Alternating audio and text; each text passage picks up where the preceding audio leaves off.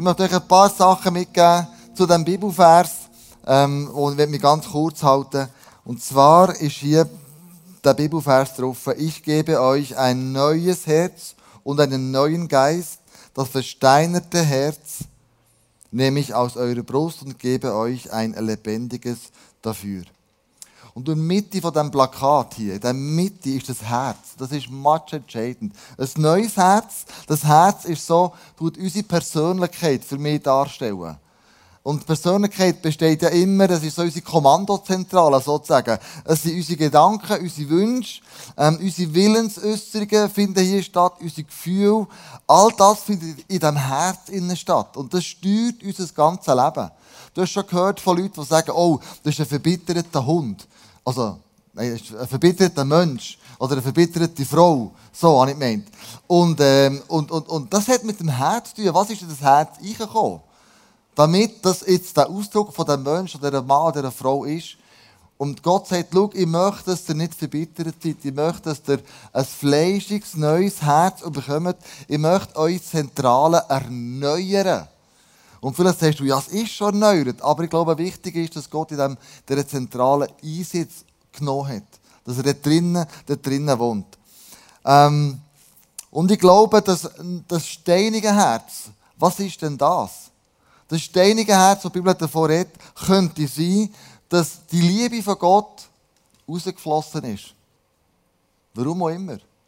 Vielleicht kann es sein, dass du einen Kopfglauben hast bekommen. Du, du denkst nur noch, oder denkst, oder glaubst nur noch mit dem Kopf und das Herz ist einfach irgendwo. Oder die Glaube ist fundiert worden auf einem theoretischen Wissen, ähm, und es ist keine Herzensangelegenheit mehr geworden. Der Glaube ist maßgeblich eine Herzensangelegenheit. Und das Herz, das muss erweckt und erneuert werden, jeden Tag immer wieder neu. Und ein erwecktes Herz, glaube ich, macht sich auf die Suche nach Menschen, die Jesus noch nicht persönlich kennen. Ein erwecktes Herz macht sich auf die Suche nach dem, wo du merkst, andere Menschen haben das nicht. Die Liebesbeziehung zu Gott ist ein Herz, das schlägt, match entscheidend. Und ein steinendes Herz hat das vielleicht verloren. Die Lebendigkeit und das, was es braucht. Erweckung, sage ich ja immer wieder, fährt ja bei mir an, bei meinem Herz. Oder früher haben wir gesagt, Erweckung ist dort, du tust einen Kreis am Boden zeichnen und dann stehst du rein und wenn in diesem Kreis eine Erweckung stattfindet, wie soll die Welt Erweckung erleben? Das fängt immer bei uns selber an. Wie erweckt bin ich, wie nach bin ich an dem, an dem Herzschlag von Gott dran. Und ich glaube, ein Merkmal von einem erweckten Herz ist Dankbarkeit. Ein dankbares Herz. Und haben wir das vorhin gemacht. Wir haben zurückgeschaut in das 2020. Was haben wir denn alles erlebt? Und wir haben schwierige Zeiten gehabt, logisch. Aber wir haben ja Umstände gehabt, wo wir sagen, ich bin so dankbar für das und das und das und das. Und ich glaube, wenn wir nicht dankbar sind mehr, dann wird es zu einem steinigen Herz werden, das keiner von uns will. Und nicht nur das Herz will er erneuern, er will auch uns einen neuen Geist geben. Er will auch mit dem Heiligen Geist mit, dem Heiligen Geist mit uns zusammen arbeiten. Und darum finde ich das Plakat so genial. Hier hat es Tauben drauf, weil wir den Heiligen Geist symbolisieren. Und da merke ich einfach John und, und Elena, was sich die alles überlegt haben, um das umzusetzen, erinnert mich immer wieder daran, das Plakat anschauen, für was ich eigentlich leben. Was ist eigentlich das, wo mein Herz wirklich dafür schlägt? Für Kinder, für Menschen, die Jesus noch nicht, die noch nicht ähm, Personen kennen. Was ist der Schwerpunkt für uns nächstes Jahr? Als allererstes, so die Sachen, die wir in diesem Jahr umsetzen im 21. Das ist so ein Team ähm. Wir wollen auf der Bühne zusammen predigen. Wir wollen mit dem mehr Kreativität eingeben, hier auf der Bühne. Wir möchten mehr Gedanken im Vorfeld zusammentragen und wir möchten jungen, begabten, potenziellen Preacher die Möglichkeit geben, mit anderen erfahrenen Hasen, mit mir zum Beispiel, ähm, können das lernen, das Handwerk. Und darum ist es ein Fokus, den wir werden machen, das Team Preaching in diesem Jahr. Was werden wir sonst auch noch machen? Ja, Bis jetzt, äh, also die Kirchenlandschaft hat sich ja maßgeblich verändert letztes Jahr. Was mehr ein Versammeln war bis dahin, geht immer mehr in ein Connecten hinein von Leuten. Also, wenn man sich nicht mehr einfach primär zu Tausenden kann versammeln kann, ist es umso wichtiger, dass man connected sein kann. Und schau, es spielt keine Rolle, ob du zu zwei, zu drei oder zu zehn oder zu hundert connected bist.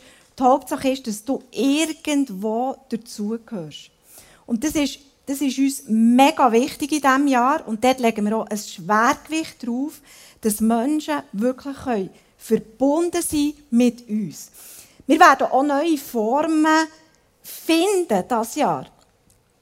Small Group ist nur eine Möglichkeit. Church Planting, wir haben schon gehört, neue Kirchen gründen. Aber es wird auch wahrscheinlich Church at Home Gruppen geben, die vielleicht grösser werden sein als einfach nur so eine Small Group, wo sich Leute werden versammeln in den Häusern, aber trotzdem verbunden sein mit uns als ICF Bern. Wir betreten ein neues Gebiet. Unsere Kirche ist online geworden. Es wird immer live und online sein. Und, und da werden wir einfach das Jahr einen Schritt weitergehen mit all diesen Möglichkeiten. Und mir begeistert einfach, dass das Reich Gottes nicht abhängig ist von Wänden und es ist auch nicht abhängig von Landesgrenzen. Es ist nicht abhängig von Kantonsgrenzen. Wenn alles zugeht, das Reich Gottes breitet sich trotzdem aus. Weil wir können mit den neuen Möglichkeiten miteinander verbunden bleiben. Und das spornt mich an, in diesem Bereich das Jahr wirklich ein grosses äh, Gewicht drauf zu legen. Uns ist auch mega wichtig, dass euch Ressourcen zur Verfügung gestellt werden. Wir wollen den Alpha Life euch zur Verfügung stellen. Wir wollen, ähm, jetzt habe ich das Wort vergessen. Explore euch zur Verfügung stellen. Das sind Tools, wie das man im Glauben wachsen kann. Und wir wollen euch Next Step zur Verfügung stellen. Das hat das Movement jetzt ganz neu nochmal aufgesetzt. Das ist unser Jüngerschaftsmodell. Wir glauben daran, dass wir immer einen Next Step gehen können. Und das werdet ihr auch zur Verfügung bekommen. Und es spielt keine Rolle, in welchem Setting. Du kannst das zweit anwenden, du kannst das dritt, du kannst eine grosse Gruppe bei dir daheim sein. Diese Ressourcen wollen wir dir zugänglich machen in diesem neuen Jahr.